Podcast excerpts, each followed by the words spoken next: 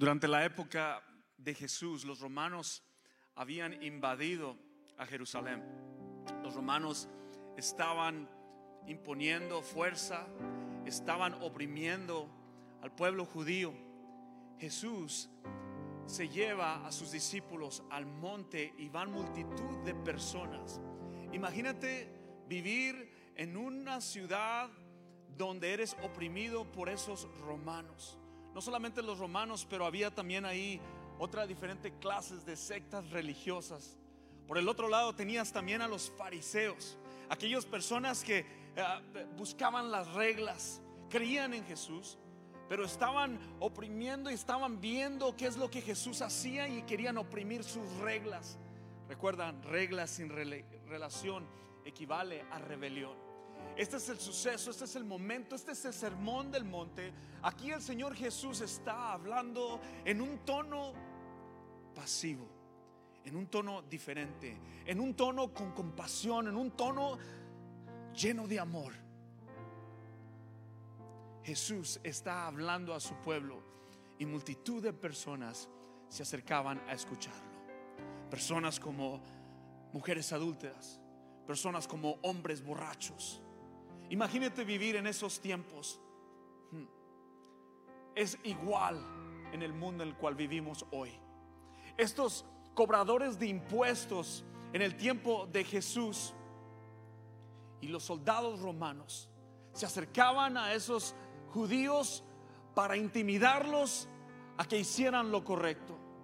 Había un rey entre los romanos que quería que lo adoraran a él y no realmente a Dios. Y sin embargo el Señor dice esta palabra, ama a tus enemigos. No puedo pensar en el tono el cual el Señor lo está diciendo. Lo que sí puedo pensar es que no no podemos y no tenemos la capacidad de amar. Amar como Jesús quiere que amemos si no tenemos a Jesús en nuestros corazones. Sabes, la gente te va a lastimar. Tarde o temprano un compañero de trabajo, alguien, alguien que, que, realmente te ha hecho daño o, ha hecho algo contra ti, ha dicho una palabra contra ti, quizás es un familiar, un ser querido, alguien bien cercano a ti que te ha lastimado, la gente te va a lastimar. Lamentablemente vivimos en un mundo cruel, caído, donde la sociedad busca dividirnos, donde están tratando de, dividirnos. Eres demócrata, eres republicano, crees en la máscara, no crees en la máscara, póntela, quítatela cuestiones religiosas, políticas, sociales. Lamentablemente vivimos en un mundo caído, pero aquí está Jesús hablando estas palabras diciéndonos, ama a tus enemigos. ¿Sabes? La forma en la que tú y yo tratamos a nuestros enemigos es la mayor diferencia entre ser un seguidor de Jesús y otro más en el mundo. Es un amor revolucionario. Es un amor incondicional. Es un amor que no, no podemos imitar, no podemos hacer si no está Jesús en nuestros corazones. Esta es la segunda parte de esta serie, de este sermón del monte. Y quiero decirte que esta semana el Señor ha traído mi corazón y, cuando uno prepara el mensaje, el mejor mensaje que tú y yo podemos recibir es el mensaje que practicamos. Y Dios va a hablar a tu vida esta noche de una manera tan profunda que mi deseo es que tú veas el corazón de Jesús en lo que te voy a compartir en esta tarde. Y quisiera orar por ti y te invito a que cierres tus ojos en este momento y nos pongamos en la disposición de que el Espíritu Santo hable a través de mí y que tú puedas recibir la palabra directamente del Señor Jesús. Espíritu Santo, ven a nosotros esta noche, Padre. Te damos la bienvenida y estamos en la disposición, Padre para que así como tu pueblo te escuchaba, así como tus discípulos, Señor, se acercaron a ti para escuchar y muchos vinieron a escucharte, nosotros queremos escucharte en esta noche. Gracias por el mensaje de la cruz que cambió la historia. Gracias por amarme con pasión incondicional, por ir a la cruz, Señor, por mi maldad. Y hoy queremos que tú seas glorificado en todo lo que vamos a decir y hacer, a pensar y a procesar. Te entrego mis pensamientos, abre mi corazón, abre mi entendimiento para escucharte hablar a ti. En el nombre de Jesús, amén, amén. Celebra conmigo y dale un fuerte aplauso al Señor en esta tarde. Hoy vamos a descubrir, gracias Daniel, hoy vamos a descubrir cómo obedecer el mandato más difícil de la vida. Este mandato viene del corazón y de la boca del Señor Jesús. Amar a tus enemigos. Esto es radical. Esto no es muy común hoy en día. Tal parece que Dios nos está diciendo así con simplicidad al meditar en esta escritura yo no tengo que explicarlo, es blanco y negro. Aquí el Señor Jesús, he drops the mic. No hay más que decir. Acompáñame en tu Biblia en Mateo 5:43. Vamos a estar leyendo cinco versículos de la Biblia que nos van a hablar. Yo quiero invitarte, hable tu entendimiento, búscalo en tu celular si no traes tu Biblia, métete ahí, escucha lo que el Señor te va a decir y dice estas palabras. Jesús está enseñando acerca de amar a los enemigos. Han oído la ley que dice, ama a tu prójimo y odia a tu enemigo. Este es Jesús hablando en letras rojas. Pero yo digo, ama a tus enemigos, ora por los que te persiguen. Una vez más, lo voy a leer el 44. Pero yo digo, dices palabras del Señor Jesús, ama a tus enemigos, ora por los que te persiguen. De esa manera estarás actuando como verdadero hijo de tu Padre que está en el cielo. Y aquí vemos el despliegue, el, el, el amor y el corazón, la gracia y la misericordia de Dios para todos. Escucha pues Él da luz de su sol tanto a los malos como a los buenos y envía la lluvia sobre los justos y los injustos por igual. Este es el amor incondicional de Dios. El sol sale para los malos y el sol sale para los buenos. Si solo amas a quienes te aman, ¿qué recompensa hay por eso? Hasta los corruptos cobradores de impuestos hacen lo mismo. Si eres amable solo con tus amigos, ¿en qué te diferencias de cualquier otro? Hasta los paganos hacen lo mismo. Pero tú debes ser perfecto, así como el Padre en el cielo es perfecto. Sabes, Jesús nos está enseñando aquí a no tomar venganza. Jesús nos libra de tomar la ley en nuestras propias manos. Al orar por nuestros enemigos y amarlos podemos vencer el egoísmo. Podemos vencer el mal con el bien. Jesús nos está enseñando en esta escritura un amor incondicional. Ama a tus enemigos y ora por aquellos que te persiguen. Te hago esta pregunta, ¿alguien te ha hecho mal? ¿Cómo has reaccionado? ¿Le aplicas la ley del hielo? ¿Qué haces? Algunos tomamos a veces la decisión de simplemente avoid. Ni me beneficia, ni me hace bien, no tengo que ver. El Señor Jesús aquí nos está demostrando que para realmente ser la luz para realmente ser la sal de la tierra, tenemos que amar a nuestros enemigos y orar por los que nos persiguen. Es un amor como que estoy ya trastornado, quizás no alcanzo a entenderlo, JP. ¿Cómo es posible que yo tenga que amar a alguien que me está lastimando? Les decía al principio el contexto, lo que estaba sucediendo. Imagínate tú estás acampando en el lago de Bernie o en el Medina Lake con tu familia y estás pasando un tiempo agradable, estás con tus hijos ahí, con tu esposo y con tu esposa, están teniendo un, un día familiar y de repente así de la nada vienen los romanos y vienen esos soldados a hacerte la vida y a, a- distorsionar el orden y empiezan a darte ahí. El Señor Jesús en estos cinco versículos está diciendo a ese pueblo judío cómo es que deben tratar a sus enemigos. Y esto para nosotros hoy en día es algo como que, qué débil eres, qué menso eres, qué torpe eres.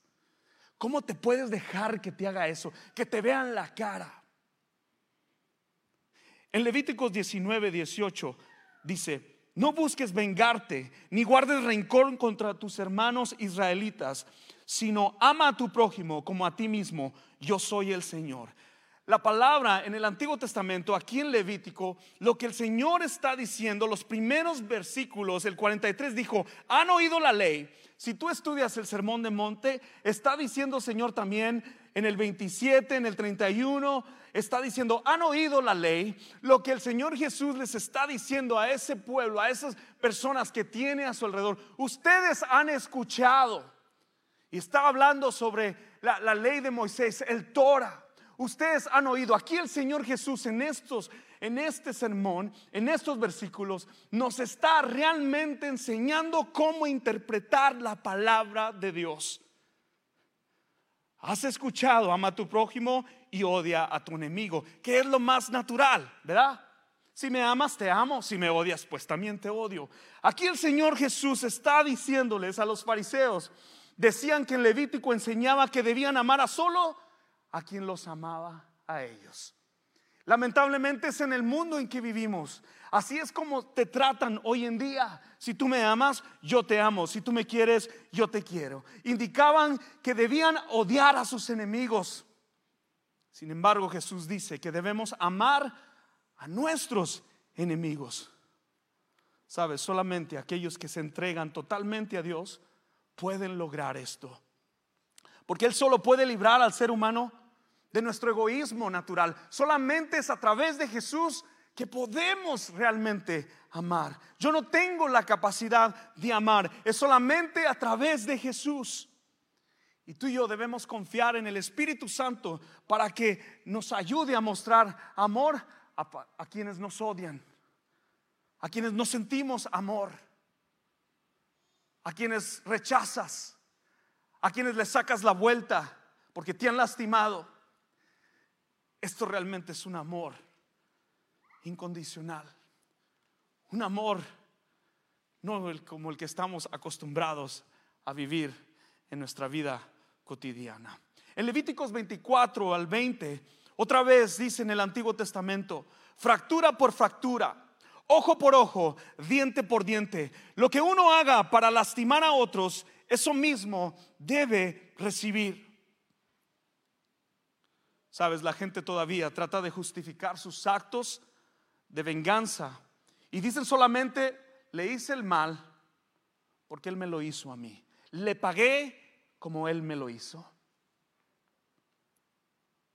En Mateo 5:38 dice, la enseñanza acerca de la venganza. ¿Han oído la ley que dice que el castigo debe ser acorde a la gravedad del daño, ojo por ojo y diente por diente? ¿Sabes? El propósito de Dios, la expresión total del Señor es de misericordia. No era una guía para la venganza personal. Estas leyes fueron dadas para limitar la venganza y para que no se implementaran castigos demasiados estrictos. Vivir en los tiempos de Jesús era difícil para esos judíos. Algunos decían, ¿cómo es posible, Señor, que nos estés diciendo amar a nuestros enemigos? Cuando somos oprimidos por los romanos, cuando somos, trabajamos tanto, tanto para que ellos nos quiten los, los, impuestos. Y en el otro lado tenías sectas religiosas como a los fariseos.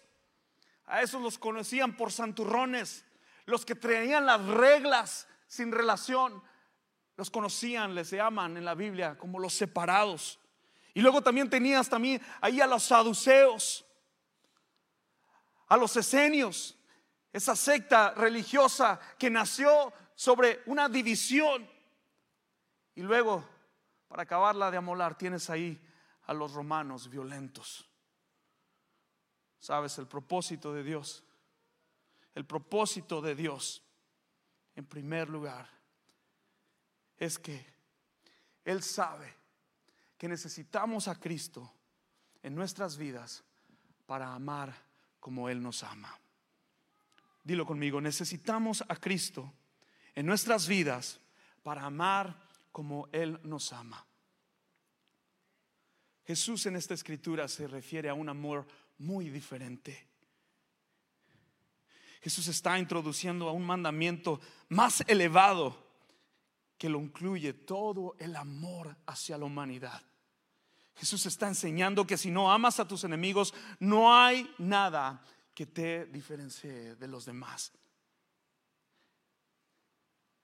Si uno ama a sus enemigos y los trata bien, demuestra realmente que Jesús es el Señor de su vida. Y aquí es donde yo empezaba a tratar, el Señor empezaba a tratar conmigo. Porque tú y yo a veces caemos en esa trampa del enemigo. Y sabes, solamente tenemos un enemigo que es Satanás, que vino a matar y a robar y a destruir. El fin de Satanás es quitarte la confianza. No puede quitarte tu propósito, pero sí te puede hacer que dudes de tu prójimo y de aquellos que te están liderando, que aquellos que te están dirigiendo. Lo que el Señor quiere es darnos ese corazón de Jesús y ponérlo en el nuestro para ver las cosas como Él las ve. Sabes, amar a nuestros enemigos es hacer algo único no hay nada único si amas a tu hermana. Es muy fácil amar al que te ama. Demuéstrame que me amas y yo también te amo. Eso es algo natural. Jesús quiere que sepamos que es ese amor no solamente significa que no asesinar, no solamente significa que no a criticar, que no hacer daño a nadie. Ese amor es único. Este amor es más que una emoción. Este amor es lo encuentras en Primera de Corintios 13. Todas las personas de veras son hechas a la imagen de Dios, dice su palabra. Cada uno de los que estamos aquí tiene algo de Dios.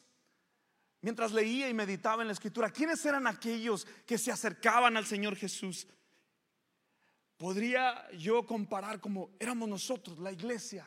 Venimos cada domingo a acercarnos, a aprender del Señor. Y sabes, yo no traigo información para darte, porque la palabra de Dios no es información, es para que seamos transformados por Dios.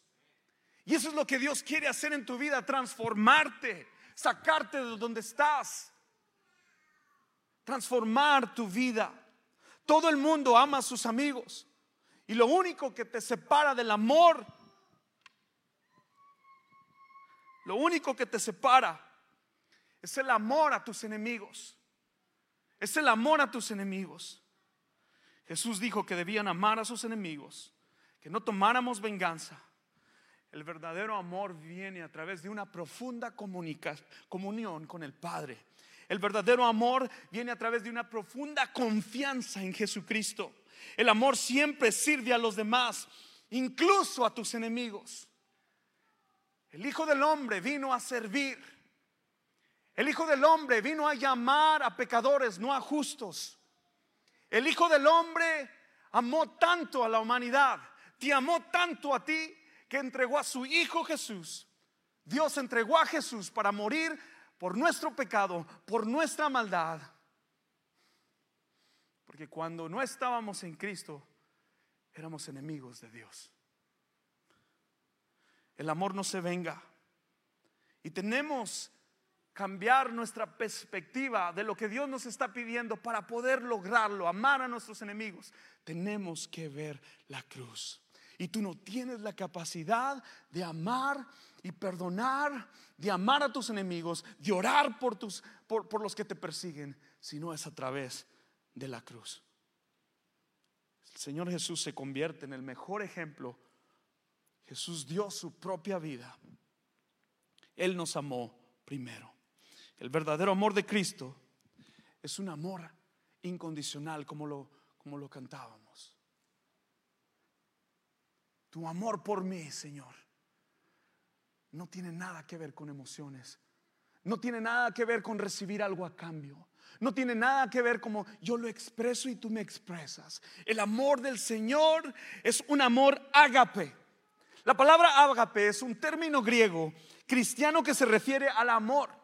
Es la forma más elevada de amor, de caridad y el amor de Dios por el hombre, el amor de Dios.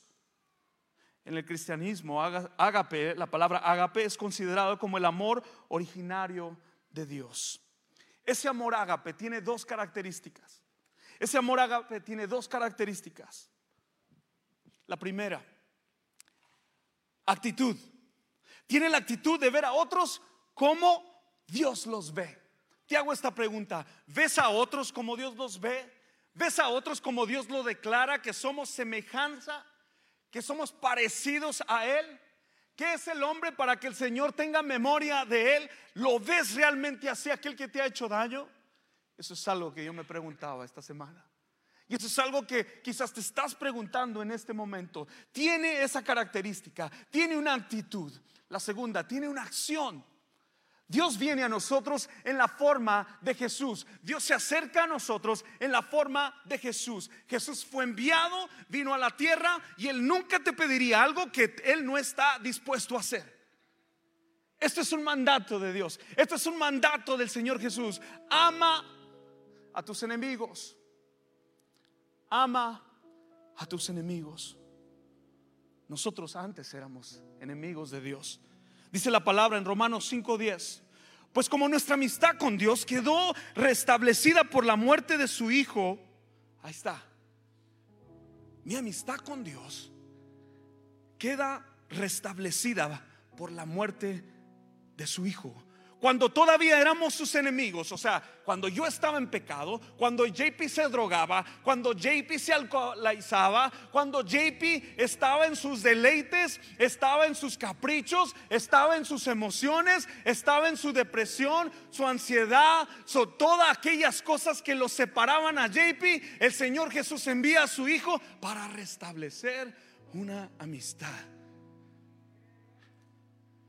Con toda seguridad seremos salvos por la vida de su Hijo. Gloria a Dios que envió a su Hijo Jesús. Vamos, dale un fuerte aplauso.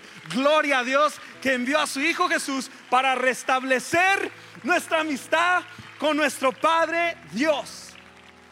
Esa es la buena noticia del Evangelio. Eso es lo que cuando tú abres el corazón de Dios eh, vas a encontrar compasión.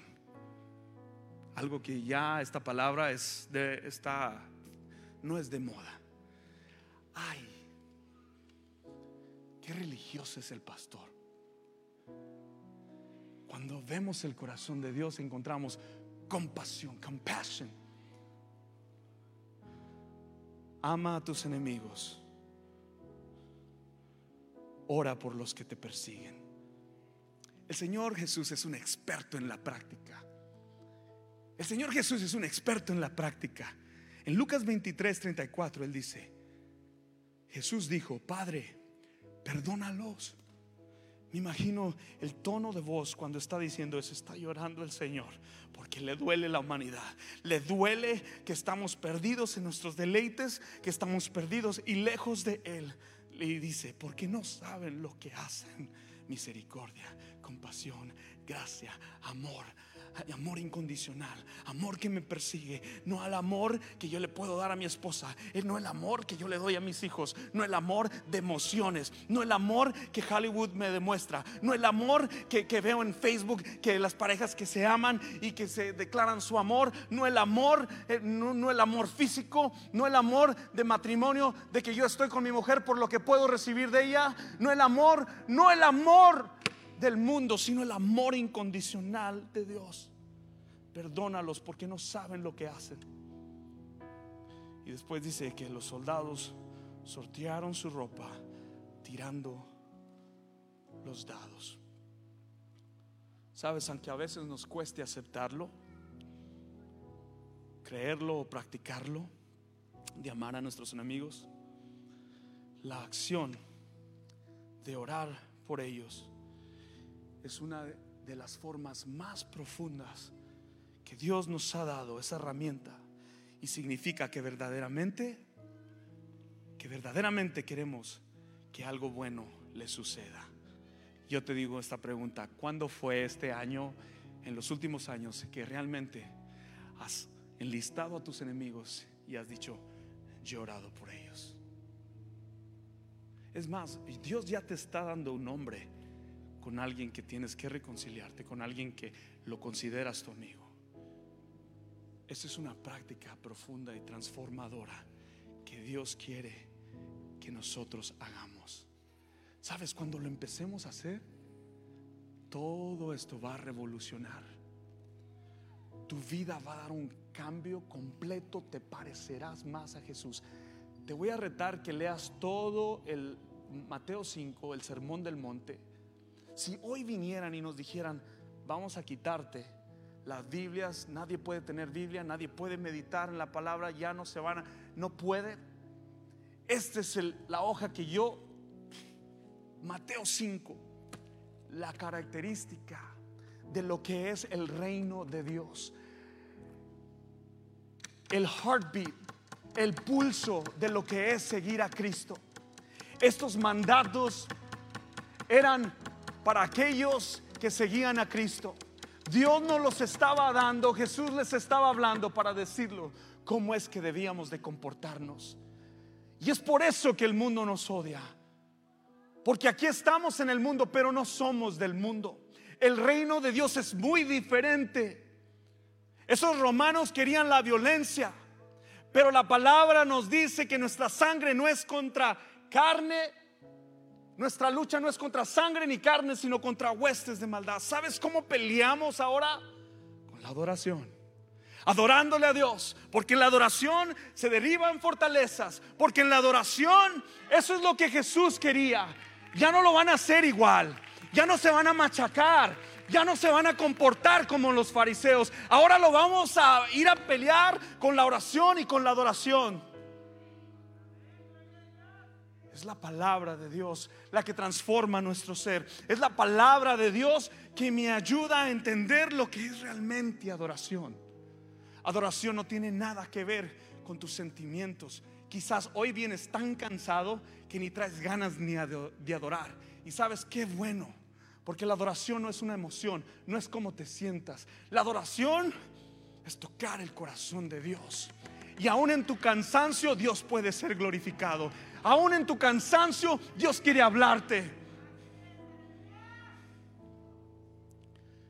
Ama y ora, dice el Señor. Ama y ora. ama a tus enemigos. Es posible que a lo largo de nuestra vida hayamos hecho obras buenas por nuestros enemigos sin ningún deseo genuino de que les vaya bien. Pero orar por ellos es sin duda acercarnos a la presencia de Dios. La oración no es solamente ver que Dios obre. La oración te transforma a ti. Ora por tus enemigos. Ora por aquellos que te persiguen, por aquellos que quieren hacerte un mal. Ora, reconcíliate. Reconcíliate. En Romanos 10:1 Pablo dice estas palabras. Amados hermanos, el profundo deseo de mi corazón y mi oración a Dios es que los israelitas lleguen a ser salvos. En una asamblea como esta, ¿te importa realmente el mundo perdido que está allá afuera. Porque este es el corazón de Pablo. Mi deseo, lo que hay dentro de mí, es ahora las personas vengan a conocer a Cristo. No tiene nada que ver con la emoción, tiene todo que ver con la obediencia a Dios. Yo les garantizo que si digo vamos a evangelizar, nomás vienen dos o tres. No me siento pastor, ese no es mi ministerio no tiene nada que ver con nuestra emoción, tiene que ver con nuestra obediencia.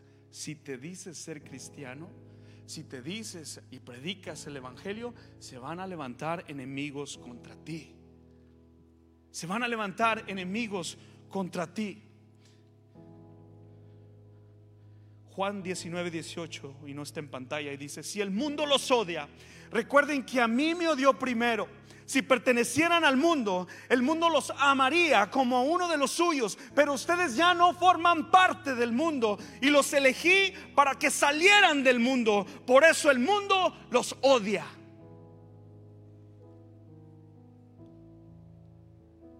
Un gran mandamiento nuevo les doy, dijo el Señor, que os améis los unos a los otros. En esto conocerán que sois verdaderamente mis discípulos.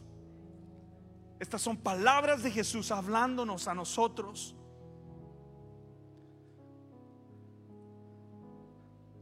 Al terminar de este versículo, en la parte última, el Señor dice estas palabras. Pero tú debes ser perfecto, así como tu Padre en el cielo es perfecto. ¿Alguna vez has escuchado a un cristiano que quiere decirte algo y quiere exhortarte, compartirte algo y te dice, primero se excusa y dice, eh, nomás quiero que sepas, yo no soy perfecto, pero mira, la Biblia dice que... ¿Han escuchado a alguien así? ¿Sabes por qué? Porque todavía hay pecado que está lidiando esa persona. La perfección, Jesús la demanda. Sé santo porque yo soy santo, dice el Señor. Y aquí nos está diciendo en los últimos versículos, pero tú debes ser perfecto, así como tu Padre en el cielo es perfecto.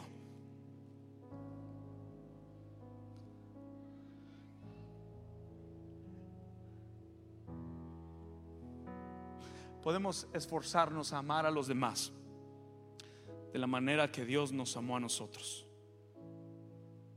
En 1 de Juan 3, 2, el capítulo, versículo 2, capítulo 3, dice, queridos amigos, ya somos hijos de Dios, pero Él todavía no nos ha mostrado lo que seremos cuando Cristo venga.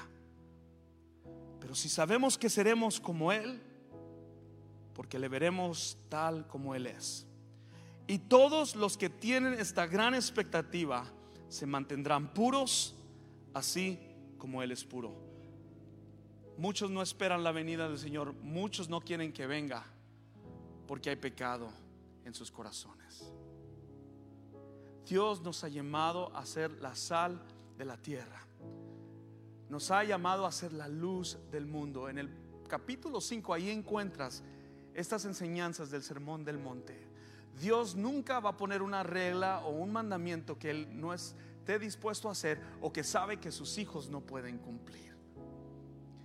Si no tienes enemigos, es muy probable que estás viviendo una vida espiritual súper débil. Ahí sí me dolió. Cierra tus ojos. Espíritu Santo, llénanos de ti. Queremos ver como tú ves. Queremos amar como tú amas. Yo te pido, Señor, que tú cambies y me des tu carácter. Yo te pido, Señor Padre, que tú perdones mis pecados y que me ayudes a caminar en santidad. Yo te pido, Señor, que mi madurez, la palabra madurez, es ser completo es ser completo, ser maduro. Aquí el carácter de Cristo es vivir en santidad. No sucede de un día para otro, Señor, pero tú vas a hacer tu obra y yo estoy dispuesto a ser moldeado, a ser desafiado, a ser retado, Señor, porque tú forjes tu carácter en mí, Padre. Espíritu Santo, no podemos hacer este trabajo, Señor no podemos cumplir con este mandamiento si no tenemos al Espíritu Santo. Y hoy te pido, Señor, que como la lluvia que se ha venido esta semana, como la lluvia que viene, Señor, para el justo y para el injusto, que tú hagas llover sobre esta congregación esta noche para saber amar como tú amas, para saber perdonar como tú amas. Señor, para buscar tu rostro en el nombre de Jesús. Esta noche, no te vayas de este lugar como has venido rinde al Señor, empieza a confesar tu pecado. Porque de tal manera amó Dios a JP que dio su, a su único hijo para que todo aquel que en él cree no se pierda, mas tenga vida eterna. Yo te voy a invitar a que pongas tu nombre, porque de tal manera amó Dios. Pon tu nombre. Vive bajo esa promesa. Y es tiempo de amar a tus enemigos y orar por los que te persiguen. Mi reto práctico en, esta, en este día. No te vayas de este lugar y te voy a dar un minuto mientras el piano sigue tocando a que escribas dos nombres, dos enemigos que tienes. Y si no tienes, yo te comparto unos dos para que me ayudes más para, para orar, para que me ayudes a orar por ellos. ¿Ok? Dos enemigos que tienes, que tienes que reconciliarte. ¿Ok? No te vayas de este lugar sin apuntar los dos enemigos en tu iPhone, en tus letras, y empieza ahí. Y vamos a hacerlo práctico. Vamos a orar por ellos. ¿Ok? So, tómate un minuto mientras el piano está tocando. Vamos a apuntar en tu mente y vamos a orar por ellos. Dios va a transformar tu vida radicalmente. ¿Ok? So, date un minuto mientras que el muchacho toca el piano, por favor.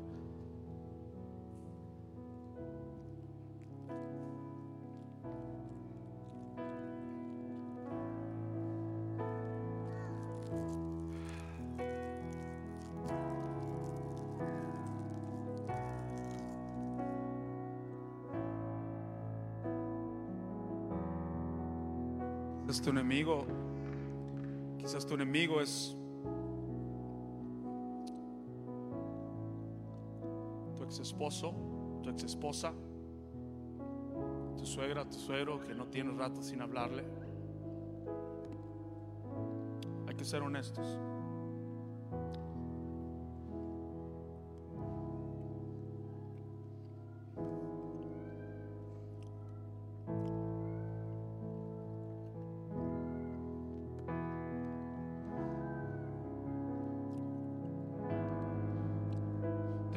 Historia. Hace como siete años, el Señor me, me- llamó y me invitaron a ser parte de un ministerio de prisión en Colorado. Uno de los que me invitó era un ex pandillero llamado Sergio. Sergio terminó en una silla de ruedas por un drive-by, por un disparo que le hicieron de su casa. Y Sergio aún está en silla de ruedas. Y Sergio fue el que me invitó a mí, mi amigo. Y empezamos el ministerio de ir a las cárceles, él y el pastor donde yo estaba trabajando. Y en una de las ocasiones había 100 hombres en un salón como este. Y cuando apenas vamos a prepararnos para allá a hacer lo que teníamos que hacer, yo iba a dirigir la alabanza, Sergio iba a compartir su testimonio. Viene uno de los guardias y viene y le dice algo a la esposa de Sergio en el oído. Y, estábamos ya preparándonos y le dice esto. Solamente avisarles que el hombre que disparó a Sergio hace 15 años está en el edificio. Sergio iba a impartir esa tarde. Y todos, yo me quedé, empecé a llorar. Sergio le dice a la esposa, diles que no se lo lleven, que lo dejen aquí adentro. Él necesita escuchar de Cristo. Jamás he visto un ejemplo tan palpable y tangible aquí en la tierra sobre realmente cómo es amar a tus enemigos. Sergio podía haber dicho, no, que esté aquí, no, que se vaya de aquí. Pero Sergio entendió que esa persona necesitaba el amor de Cristo. Hay alguien aquí que necesita el amor de Cristo en su vida. Con toda confianza, nadie está aquí para juzgarte. Si no tienes una relación con Dios, yo quiero hacerte esta invitación. Recibe al Señor Jesús. Deja de estar persiguiendo lo que el mundo te da. Deja de estar dudando. Enamórate de Cristo. Cambiará tu vida. Cambiará tu perspectiva. Encontrarás propósito. Dormirás por la noche. Él puede. Hay alguien aquí que desea recibir al Señor Jesús como su único, el único que lo puede salvar, como el único salvador. Levanta tu mano ¿Hay alguien aquí?